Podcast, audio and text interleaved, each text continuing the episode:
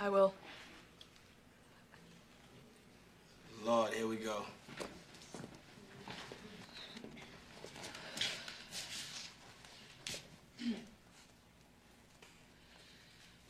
I hate the way you talk to me and the way you cut your hair. I hate the way you drive my car. I hate it when you stare. I hate your big dumb combat boots and the way you read my mind. I hate you so much it makes me sick. It even makes me rhyme. I hate it. I hate the way you're always right. I hate it when you lie. I hate it when you make me laugh. Even worse when you make me cry. I hate it when you're not around and the fact that you didn't call. But mostly I hate the way I don't hate you. Not even close. Not even a little bit. Not even at all.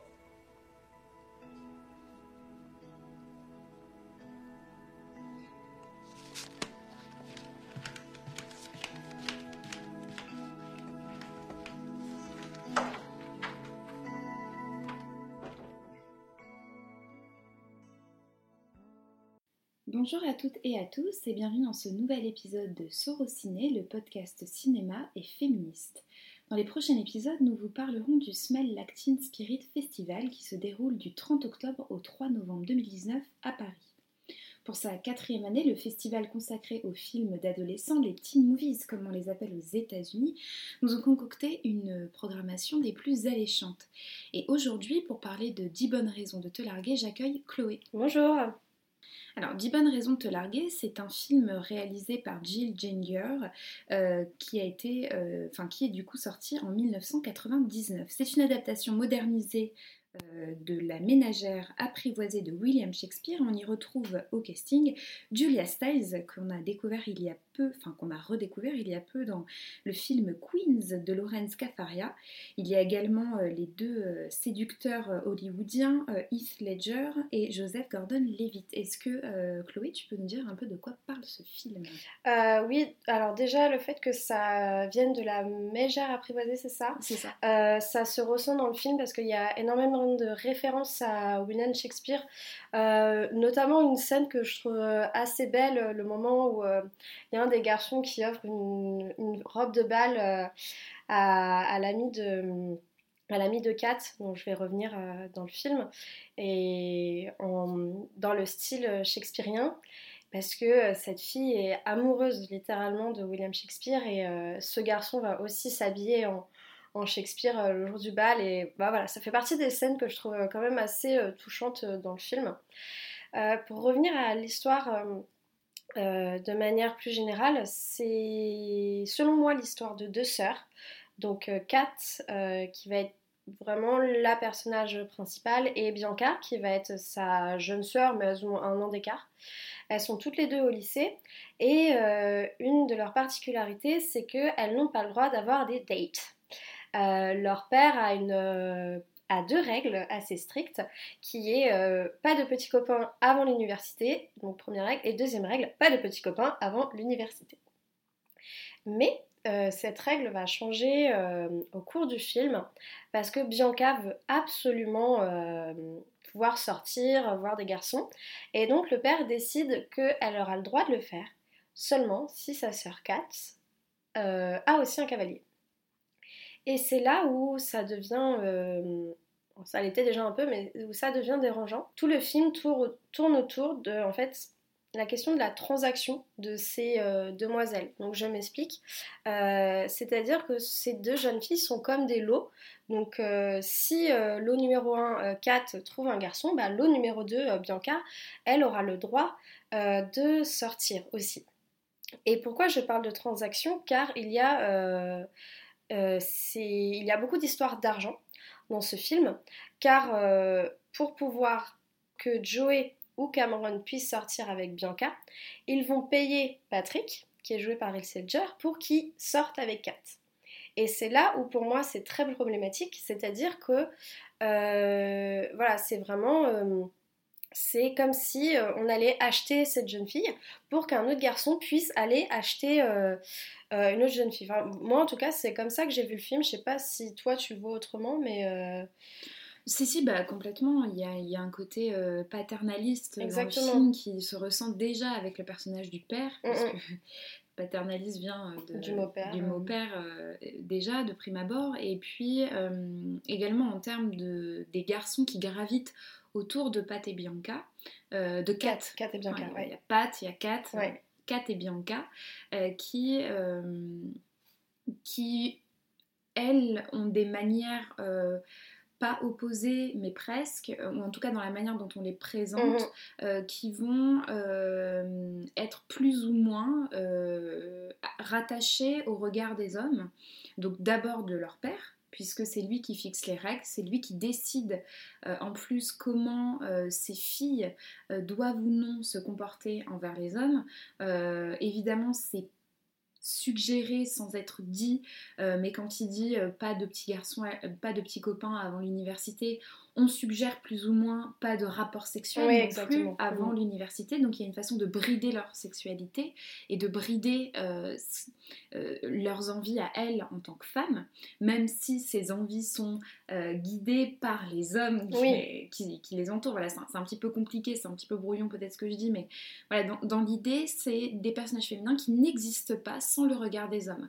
Que ce soit dans leur intimité, dans leur vie privée, donc chez elles, euh, avec leur père, euh, puisque leur, leur mère n'est pas là. Non, elle est partie trois ans avant ou quelque chose comme oui, ça. je voilà, ouais. c'est c'est vite effleuré, mais Mm, mm, mm. elles, elles n'ont plus en tout cas de, de, Figure de maternelle. figure maternelle avec elles. Ouais. Euh, et du coup, elles se retrouvent qu'avec des hommes. Alors, on peut se retrouver qu'avec des hommes si jamais ils sont euh, un minimum déconstruits et bienveillants Oui, bien nous. sûr. Sauf que là, le père, euh, lui, ne, ne cesse de- d'octroyer enfin, des droits qu'elles ont, c'est-à-dire elles ont euh, 16, 17, 18 ans. Je pense qu'à 16, 17, 18 ans, on est quand même assez grande Mm. et puis on a le droit de se tromper. Euh, et au lycée, c'est pareil. Elles sont guidées par euh, le regard des hommes. Euh, Bianca, c'est celle qui euh, est très avenante. Elle est, voilà. on- alors pareil, leurs rôles sont assez stéréotypés. Ah, bien Donc, sûr, on ouais, a ouais. soit l'intello euh, qui est donc Kat, euh, qui elle euh, n'est pas intéressée. Alors je mets tous les guillemets Mm. du monde Oui, par parce qu'il y a toute une histoire derrière où justement il s'est passé quelque chose de. Elle a mal vécu une histoire avec un certain garçon et euh, c'est pour ça que elle s'est mis énormément de barrières, euh, je- ce que je comprends euh, totalement. Moi, Mhm. pour le coup, ça je le comprends totalement. C'est c'est dommage, mais c'est compréhensible. Oui, oui. Donc il y a vraiment deux personnages féminins qui, à la fois, sont complémentaires, elles sont sœurs. Euh, on voit très très peu finalement le lien euh, entre elles, le lien Bah, de sœurs entre elles. À part justement euh, les scènes clichés qu'il peut y avoir dans les films des années 80-90 où euh, c'est des sœurs, donc euh, elles sont chippies entre elles, euh, elles se piquent des choses, euh, elles se disputent, euh, et elles se disputent notamment euh, pourquoi? À cause, euh, à cause des garçons. Mais On je se pense que si jamais, chignon. si jamais on faisait le test euh, Bechdel sur ce film, je pense qu'il ne le Euh, passerait je mais suis pas pas sûre. Non. Parce qu'à aucun moment, elle parle d'autre chose que des mecs. Ouais. À aucun moment. Vraiment, je... Entre elles, hein, c'est le test de Bechdel, c'est ça. Oui, en deux fait, le test de Bechdel, voilà, c'est euh, euh, c'est basé sur, euh, sur, une, sur une BD dont on vous, met- on vous mettra toutes les informations euh, dans la description de l'épisode. Et l'idée, c'est de poser trois questions. qui, donc ces trois questions sont censées, alors ça a ses limites également le test de Mm. Bechdel, on n'est pas en train de dire que euh, si, mais en tout cas c'est assez révélateur d'un film. Euh, donc déjà la première question c'est y a-t-il des personnages féminins? Donc là oui. Oui. Euh, Est-ce qu'elles parlent euh, de d'autre chose que de garçons entre elles? Et là, pour le coup, pas le euh, souvenir, justement, absolument parlent, pas. Non, non. Ouais. Euh, elles ne parlent pas du tout. euh, ben, comme je disais tout à l'heure, elles n'existent pas sans ces garçons. Mm, mm. Elles sont à la fois sujet du film, puisque euh, Kat, c'est vraiment presque, je pense, le personnage Oui. principal, puisque euh, tout va être basé sur elle, sa vie, voilà. euh, c'est sa sœur, c'est Bianca, c'est pas euh, Bianca, euh, voilà. Euh, dans le sens où, voilà, on la présente elle, c'est euh, la tête d'affiche, d'ailleurs Mm. sur l'affiche, c'est elle. Oui. Oui. Donc il y a vraiment, euh, voilà, c'est le personnage principal, mais pourtant euh, elle est, euh, enfin elle, elle, agit pas, euh, on la fait pas agir euh, comme euh, une héroïne euh, du film. Mm. Que, voilà, elle est tout le temps guidée par. ça reste un faire-valoir. Elle est dans, de toute façon, dans les scènes, quand on regarde bien le, le film, elle est soit avec son père, soit avec un prof. Il y a une scène où elle est avec la principale, mais bon, ça dure une minute. soit elle est avec Pat Isledger, soit elle est avec un autre garçon. Donc au final, elle est toujours sous le regard d'un homme. et on dit souvent que ce n'est pas parce qu'un personnage dans le film a des, euh, à des actions féministes ou des paroles féministes que le film va être féministe. Parce que euh, le personnage de Kate va euh, souvent avoir des discours qui détonnent en fait face au discours des autres filles qui, qui, sont avec elle, qui sont dans le film, notamment par rapport à la littérature. Il y a une scène au début du film où ils sont en cours de, littérature et elle dit mais pourquoi on n'étudie pas euh, Simone de Beauvoir et euh, une autre autrice aussi et, euh, et, elle va se faire recaler par son prof qui à juste titre dit pourquoi aussi pourquoi on n'étudie que des, que des auteurs blancs alors c'est aussi une question qu'on peut se poser mais voilà dès qu'elle va avoir une parole un peu plus sensée et euh, qui veut faire réfléchir sur la condition euh, féminine, elle va se faire recaler. Euh, soit par ses camarades, soit, et ce que je trouve encore pire, par ses supérieurs hiérarchiques, par ses professeurs. Et deux fois, et même une autre fois où il lui dit, où il propose d'écrire un poème, où elle dit ah super, est-ce qu'il faut l'écrire d'une telle manière? Il, il, pense qu'il se fiche de, que elle se fiche de lui et il va la sortir. Voilà, c'est vraiment. Euh, donc son caractère à la fois détonne face aux autres femmes, mais elle va tout de suite à chaque fois être remise à sa place euh, par euh, des hommes. Et surtout, ce qui est important de souligner, c'est que ce regard, parce qu'on pourrait dire du coup, bah c'est bien, ça veut enfin, ça pourrait être positif dans le sens où on dénonce quelque chose, mais absolument pas. En mm. fait, on la fait toujours passer pour voilà, la, la, chiante du groupe. Oui, exactement. Euh, mm. et, même à travers le regard euh, de la caméra, du réalisateur, euh, elle va passer pour cette fille-là. Cette fille qui, voilà, est un petit peu en marge, elle est marrante mm. avec ses trucs, mais ouais, c'est pas comme ça que ça marche. Et puis au final, euh, elle veut quand même sortir avec un garçon pour quelqu'un qui, veut euh, faire changer les choses, elle ne fait pas tant changer que ça. Même avec le regard de la caméra, on a l'impression que c'est une chose. Moi, je suis très contente de voir ce film, d'avoir euh, découvert ce film à mon âge et pas il y a 10 ans quand j'avais 13-14 ans. Parce que justement, je pense que j'aurais été... Bah, d'accord en fait avec le scénario. Je me serais dit, ah oui, non, mais effectivement, elle, est relou, à, mm. toujours lever le doigt, à toujours se faire des remarques, à pas vouloir sortir, à empêcher sa soeur de sortir. Alors que maintenant, je me dis, mais tu as raison. C'est un peu le syndrome Hermione. C'est ça. Euh, dont on parle euh, assez souvent depuis quelques mm-hmm. années, où en fait on a une grille de lecture euh, plus déconstruite et plus euh, féministe sur le personnage d'Hermione, en se disant finalement, euh, alors surtout dans le, dans le premier et deuxième film, là on va parler des films, où elle passe vraiment pour la chieuse de service, quoi. Qui, elle est pas marrante, elle pense qu'à ses bouquins, elle pense qu'à ça. Alors le film va pas aussi loin pour, dans 10 bonnes raisons de te larguer, puisque voilà, on, va. Il y a moins de scènes en on, en fait. ponctue ces, ces éclairs de génie, entre guillemets, euh, on les désamorce avec l'humour. Mm. C'est-à-dire que jamais ce qu'elle dit, euh, qui pourrait être, comme tu le dis, très intéressant, euh, alors, soit d'explorer, après si c'est pas l'intention de ton film, il n'y a pas de souci, soit d'explorer, soit en tout cas de, de, rebondir un petit peu dessus, bah là ça va être voilà, désamorcé par l'humour. Mm, mm. Euh, cette fameuse scène où elle montre ses seins à son ah oui, on ça on va reparler. Euh, voilà, il y a une espèce de, euh, on va caricaturer certains aspects qu'on peut retrouver chez les militantes féministes, mm, mm. notamment. on sait par exemple que les fémènes qui, qui, militent et, et qui font, font, part, font des actions sous, très souvent, même tout le temps les seins nus. Mhm. euh, pour euh, donc il y a une véritable histoire derrière bien sûr Euh, bah là c'est désamorcé par elle porte pas de soutif et elle montre ses seins à qui veut bien voir Oui, pour moi, il y a une réelle différence entre les revendications des femmes et la scène où elle monte ses seins. Parce que là, ça va être seulement pour faire sortir nos Pat, Verona et Sledger de, de retenue. Et pour moi, c'est. Enfin, je veux dire, ça sert à rien. Et euh, c'est vraiment hors propos. Et même, je trouve ça. euh, on a le droit d'être pas d'accord avec moi. Je trouve ça euh, limite dégradant. Parce que, voilà, elle va aller voir le prof, elle va aller lui faire du gringue. Et c'est vraiment, bah, c'est une femme. Donc là, on va la remettre à sa place d'objet sexuel ou de séductrice pour aider un homme. Donc elle va aller voir son prof en lui disant oh là là vous avez des biceps énormes j'espère que vous prenez pas de stéroïdes euh, parce que euh, sinon ça peut euh, avoir un impact sur votre engin. Pas que je pense à votre engin hein, mais donc voilà. J'ai une voix très niaise à ce moment-là. Et, l'action finale ça va être de montrer ses seins pour que Pat puisse enfin sortir.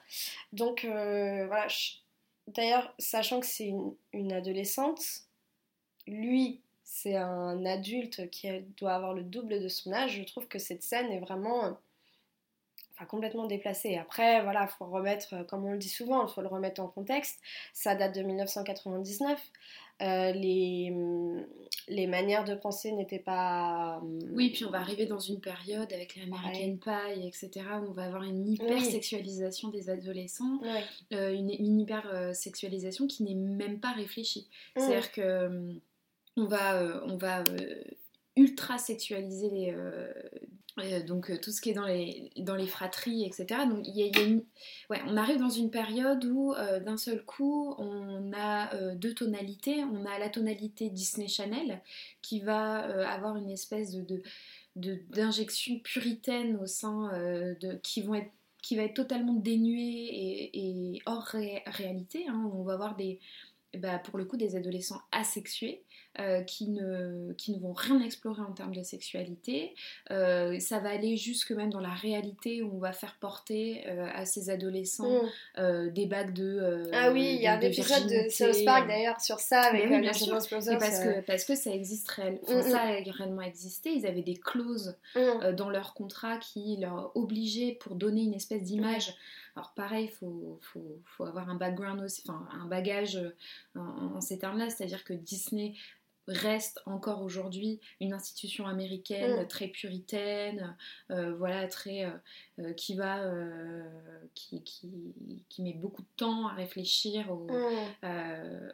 aux choses actuelles ou en tout cas à ce qui peut, voilà, qui peut rentrer dans les préoccupations actuelles des adolescents et des adolescentes. Surtout avec les acteurs en et actrices en chair et en os. Mhm. Et ça, on le voit encore aujourd'hui. Et je pense qu'on en parle plus maintenant de tout ce qui, est, euh, ce qui se passe euh, sur le continent euh, asiatique, avec tout ce qui est jeunes filles et garçons aussi. Je pense euh, Idol au Japon, euh, tous les chanteurs et les chanteuses de K-pop, euh, où euh, bah, dès qu'on apprend qu'il ou elle a un, un petit petit ami, c'est fini quoi. La Oui, carrière est bah, finie. Disney Channel, c'est un peu ça. D'ailleurs, je crois que Miley Cyrus s'était euh, largement exprimée euh, il y a quelques années là-dessus en disant que elle avait même pas. le- donc, en fait, la première fois qu'elle a fait euh, l'amour avec son Mm. petit copain, elle, ne, elle voulait absolument euh, cacher parce qu'elle ne voulait pas que ça se sache. Parce que dans son contrat, il était indiqué Ouais. qu'il fallait qu'elle reste le plus, la plus vierge possible. Ouais. Mais en.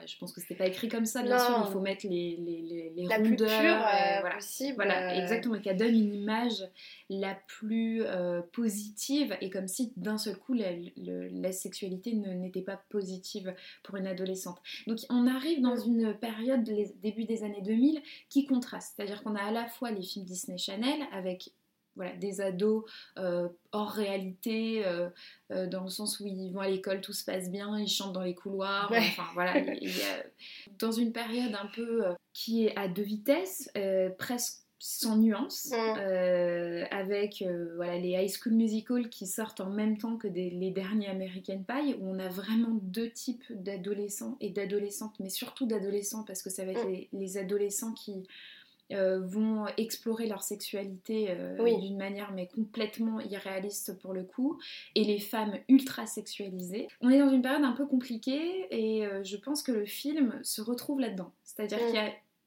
la sexualité, les sexualités, mais pour le coup, là, c'est que la sexualité hétérosexuelle qui, est mise en avant. Mais c'est surtout que je pense que ça, ça va jouer aussi sur le fantasme, c'est-à-dire que bah, ça reste, même si elle est 18 ans, ça reste une pour reprendre le cas de Miley Cyrus, ça reste une, jolie blonde euh, qui sait chanter, etc. Et moi, je pense que c'est même plus pervers que ça, c'est-à-dire que ça rentre aussi dans une question du, fantasme de la Vierge.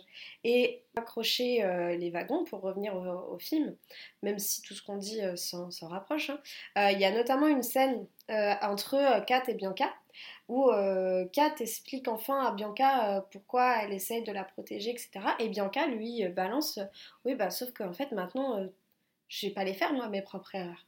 Toi, toi, t'en as fait, moi, ça se trouve, j'aurais pas fait les mêmes, sauf que maintenant, je peux pas les faire. Et pour revenir, tu parlais justement de l'image de l'adolescent, donc là sur le côté masculin dans le film, il y a beaucoup de catégories euh, d'adolescents. Euh, il y a euh, Cameron, le nouveau, qui est assez, assez effacé au final.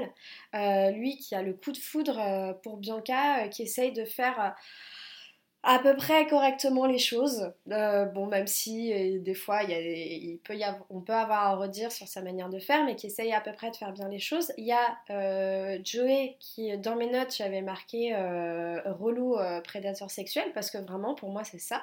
il pense, quand il voit une, fille devant lui, pour lui c'est juste un morceau de viande.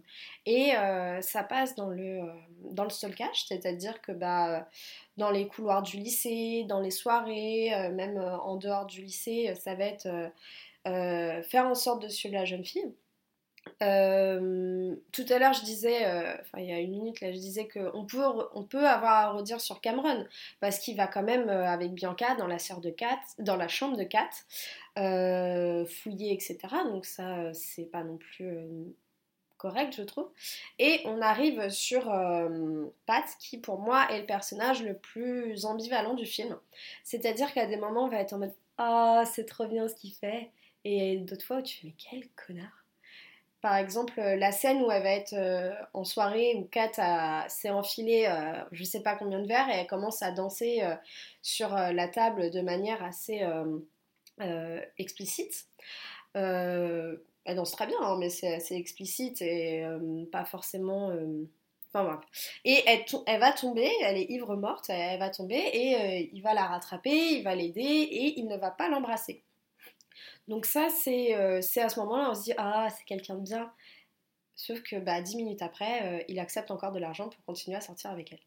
Donc voilà, c'est un personnage qui vraiment m'a dérangé parce qu'on ne sait pas en fait ce qu'il pense vraiment, on ne sait pas si c'est quelqu'un de bon ou de mauvais pour être vraiment manichéenne.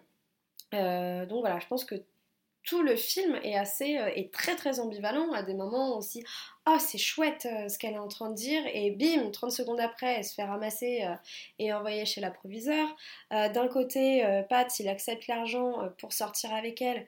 Et d'un autre côté il va vraiment tomber amoureux d'elle et il va l'aider etc donc c'est c'est vraiment, euh, vraiment compliqué, je trouve, comme film à, recevoir. Je l'ai regardé deux fois et à chaque fois, euh, surtout la scène finale, j'étais là, hmm, non, je, je sais toujours pas hmm, ce que je dois penser. Euh, est-ce que la scène finale, c'est. donc, elle a découvert le poteau rose, elle a compris qu'il avait été payé pour sortir avec elle, donc ça revient à la femme trophée, à, et aussi ça lui renvoie dans la, dans la tronche que t'es pas une fille en fait. Donc euh, on va payer quelqu'un euh, pour, euh, pour qu'il ose sortir avec toi, pour qu'il arrive à sortir avec toi, parce que sinon t'es hors catégorie. Donc ça c'est très violent, je pense, à se prendre dans la tête. Mais avec l'argent qu'il a récolté pour sortir avec elle, eh ben, il va lui offrir une Fender, une belle guitare. Et donc bah, à la fin tout est beau, tout est rose. Donc cette fin questionne vraiment de se dire est-ce qu'on peut, malgré tout ce que, toutes les crasses que nous fait une personne, est-ce qu'on peut réussir à pardonner euh, aussi facilement C'est une question que je n'ai toujours pas la réponse, ou euh, c'est vraiment une question ouverte, donc euh, n'hésitez pas dans les commentaires, enfin tu m'arrêtes Pauline, hein, mais à, répondre à la question si vous avez la réponse. Hein. C'est toujours intéressant d'avoir votre avis. Et je pense qu'on peut conclure en faisant un parallèle avec 16 bougies pour Sam.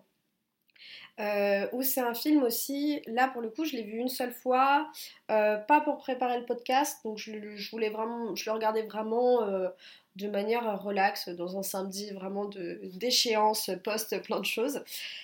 Et ben j'ai vraiment été déçue et choquée, déçue et choquée par ce film, hein. hashtag déçue et choquée, parce que ça, il y a beaucoup de parallèles à faire avec 10 euh, bonnes raisons de te larguer.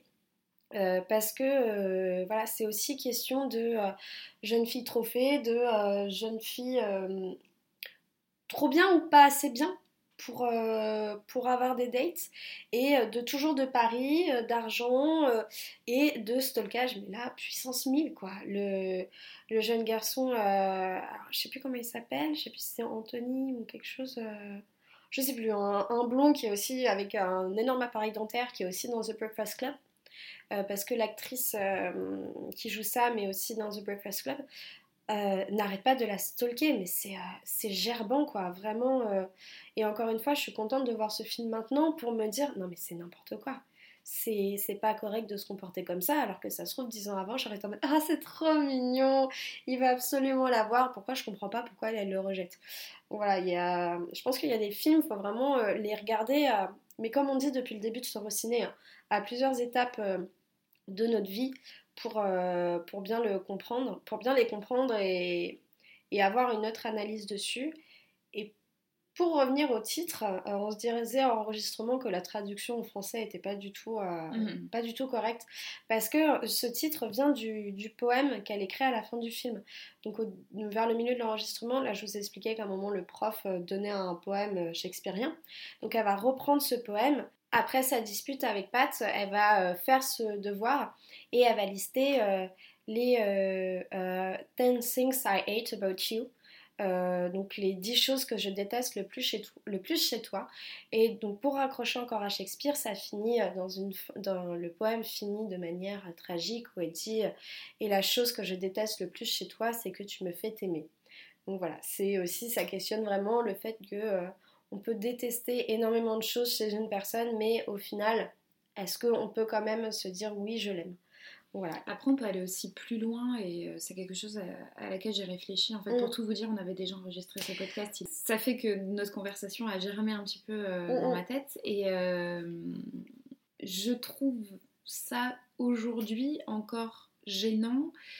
surtout avec tout ce qui se passe dernièrement, qu'on puisse dire à un homme euh, je te déteste, mais je, tu vois, il y a un petit côté, euh, sans aller trop loin ou pas d'ailleurs, mais euh, bien avant que tout le monde, tout le monde prenne conscience que les féminicides c'est pas des actes d'amour, mmh. il y a encore un, deux ans et encore maintenant dans certaines, dans certains journaux où en fait l'amour euh, que peut prétendre une personne ou, euh, ou, même encore actuellement, beaucoup de personnes pensent que si une femme euh, aime un homme, même s'il lui fait du mal, bah elle l'aime. Donc mm. c'est elle.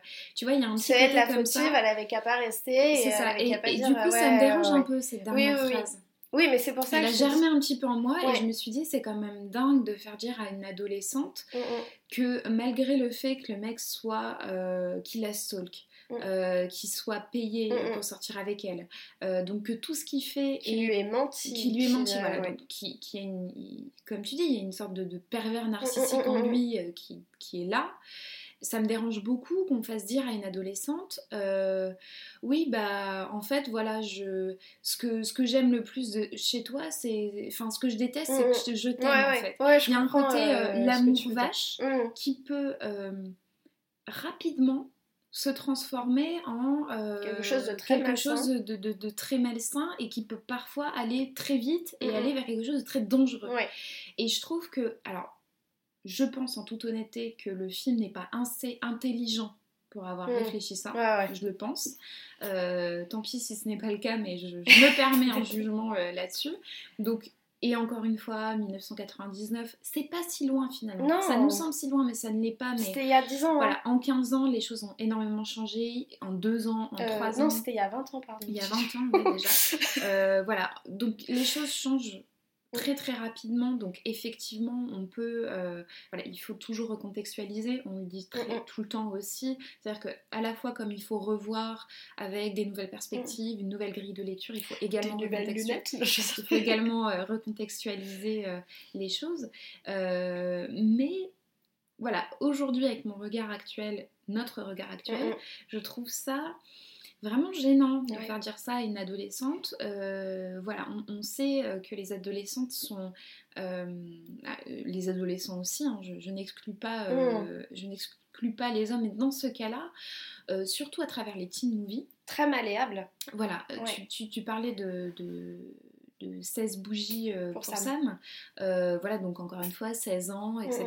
Dans, dans, les teen movies des années 80, 90, début 2000, il y a une espèce de un flottement comme ça sur les personnages féminins qui sont en construction et elles sont très manipulables et le, film va euh, se servir de ça. C'est-à-dire qu'au-delà des personnages, c'est carrément le film qui va se servir de euh, cette fragilité qu'on a mm. en tant qu'adolescent et adolescente, puisqu'on est en pleine période de construction. Il y a beaucoup de choses qui se, qui se passent euh, en termes physiques, psychologiques, voilà, et c'est souvent à ce moment-là, on ne sait pas pourquoi que la vie fait que on traverse des périodes encore plus dures. Sans dire que les ados sont des boules d'hormones insupportables et ingérable. Pas du tout. non, non, non, non, Et, on le dit aussi souvent, on avait fait un épisode sur les adolescentes euh, il y a peu. Euh, je pense qu'aujourd'hui, on conscientise un peu plus euh, la psychologie des, jeunes adultes, des préadolescents, mm. des, des adolescents, etc. Et je pense que c'est important aujourd'hui de le faire. c'est quelque chose qui, je pense, n'était pas euh, d'actualité dans les années 2000, alors que les adolescents existaient déjà. Mais euh, voilà, on n'avait pas cette idée-là. On voulait servir de la soupe euh, colorée, pop, et c'est ce qu'on faisait. Mhm. seulement aujourd'hui, avec, une, avec cette grille de lecture, c'est vrai que ce personnage il est assez compliqué à voir. C'est-à-dire que autant je prends du plaisir à revoir des teen movies qui peut-être voilà, ils ont un peu vieilli en termes de. Ouais, mais on les regarde pas pour euh, préparer le podcast. Je pense que quand on regarde un film aussi. Oui, mais après, moi, je mets pas mon cerveau. Euh, euh, pas non, sans, sans le mettre en pause, mais je pense qu'on va pas analyser peut-être aussi loin. Quand on se dit, allez, c'est vendredi soir, je pose mes fesses sur le canapé, j'allume Netflix, je mets un petit movie. On va l'analyser, mais je pense que, enfin, moi, en mon cas, hein, je parle aussi personnellement, quand je me dis, ok, ça, je vais l'étudier, mon cerveau, il fonctionne encore plus que euh, quand, euh, quand je vais juste me poser. Et justement, tu parles de la pop colorée, etc. Pour revenir à Miley Cyrus, qui, alors est-ce que on se demandait ça aussi Est-ce que c'est vraiment relié qui a chanté euh, là pour le coup Seven Things I Hate About You et elle reprend la dernière phrase de You Make Me Love You. I hate you because you make me love you, quelque chose comme ça. Donc voilà, c'est vraiment, et c'était peut-être 5 ans après quoi, mm. Non mais je pense qu'encore actuellement il y a cette idée, hein, mm. du, euh, surtout au collège, lycée où on, peut potentiellement tomber amoureux ou amoureuse de notre, pas bourreau en quelque sorte, mais de, de la personne qui va pas faire attention à nous, qui va peut-être être un peu vache avec mm. nous. Il y, a cette idée-là aussi du challenge. Euh, du voilà il y, a ça qui, qui, plane encore aujourd'hui mais je enfin voilà je pense qu'aujourd'hui on a comme dans notre épisode sur les adolescentes euh, dont on parlait euh, il y a quelques mois on n'a plus envie de faire des teen movies de cette façon et je pense que c'est pas plus mal euh, la société a évolué et mm. c'est pas plus mal euh, à ce niveau-là. Euh, voilà, les, enjeux sont plus les mêmes et on n'a plus envie de, enfin je l'espère, de. là on va trouver un contre-exemple. Et bon, là je, mm. n'en trouve pas où les adolescentes sont juste en mal d'amour et c'est tout ce qu'elles veulent.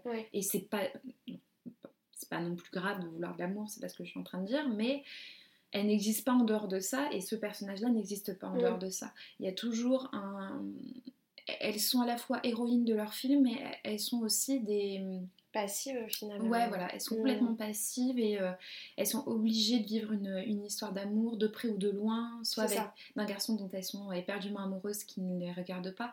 Donc il y a un, il y a un petit côté, voilà, et, je trouve que cette dernière phrase de son poème, elle a vraiment germé en moi et j'étais, mais comment on, on peut en alors pas aujourd'hui, hein, puisque le film ne date pas d'aujourd'hui, mais est-ce qu'aujourd'hui on laisserait un tel discours passer J'espère que non. On aura toujours des choses à redire parce que c'est ce qu'on dit un peu depuis le début dans Sorociné, c'est que un film évolue en même temps que la société mm. l'est. Euh, le cinéma n'est pas en dehors de la société et ça, ça, je pense que c'est important encore aujourd'hui de le ah souligner, euh, surtout dernièrement. Les deux se nourrissent hein, de toute façon. Oui, le, le, cinéma est né à un moment donné où la société évoluait et mm. du coup elle en a fait le cinéma. Mm. Donc il y a vraiment une, une ils ne sont pas euh, dissociables l'un de l'autre.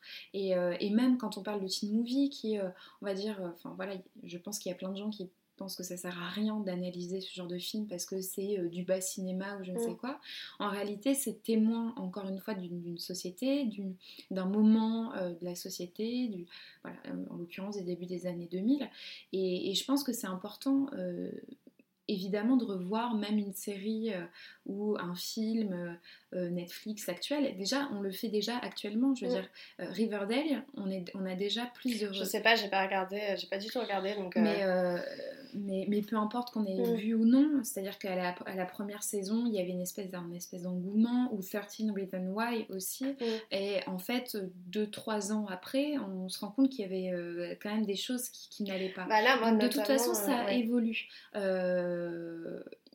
Le, c'est impossible surtout, euh, alors à la fois on va vite et à la fois on va pas vite, mais euh, surtout avec tout ce dont nos préoccupations actuelles, sur euh, la manière dont on représente les femmes notamment, les corps féminins, mais aussi toute autre forme de minorité entre guillemets, parce que non, les femmes ne sont pas minoritaires, les noirs non plus, voilà, donc il y, a, un... on va à la fois... On, a dans cette idée, enfin cette idée d'inclure des gens, mais en même temps on ne fait pas assez. Mais, euh, et on l'a déjà cité ici, des séries comme Sex Education, euh, qui n'auraient pas existé euh, il y a 10 ans, existent aujourd'hui. Elle a des défauts, mais elle a aussi surtout des qualités, je le pense. Peut-être que, effectivement, même déjà dans 2-3 ans, on se dira, bon, voilà, peut-être quand ils feront la saison 4, on se dira, bah, tiens, dans la saison 1, ils, voilà. Donc il y a, y a, déjà un recul, et surtout aujourd'hui, à l'heure de la PIC TV, où on peut voir énormément de choses, au final, c'est des challenges, c'est-à-dire chaque série veut faire mieux, enfin je le pense, euh, que l'autre, et donc du coup elle va inclure plus de choses. et on vous invite à, réécouter notre épisode sur les adolescents, de toute façon mm. on en parle toujours euh, plus ou moins dans les épisodes, chaque, chaque chose, on le dit assez souvent, nos épisodes euh, ne font que euh, que, montrer une partie euh, émergée euh, mm. d'un iceberg immense. Merci au Smell Lactin Spirit Festival de nous avoir permis de parler de, de, teen movie. On adore ça, on pourra en parler des heures et des mm. heures. Donc évidemment, on vous invite à participer si vous le pouvez à ce festival. Voilà, il y a beaucoup de séances, on vous mettra toute la programmation sur nos réseaux sociaux. merci Chloé d'être venue bah, parler de ce film avec moi. on vous invite également à nous suivre sur nos réseaux sociaux ou à nous rejoindre si ce n'est pas encore le cas. C'est toujours sur Ciné Podcast, que ce soit sur Instagram, sur Twitter ou sur Facebook. On vous invite également à commenter, réagir, partager et même à noter avec 5 jolies étoiles sur euh, iTunes euh, cet épisode ou le podcast en général. Euh, et on vous dit à très vite pour un prochain épisode.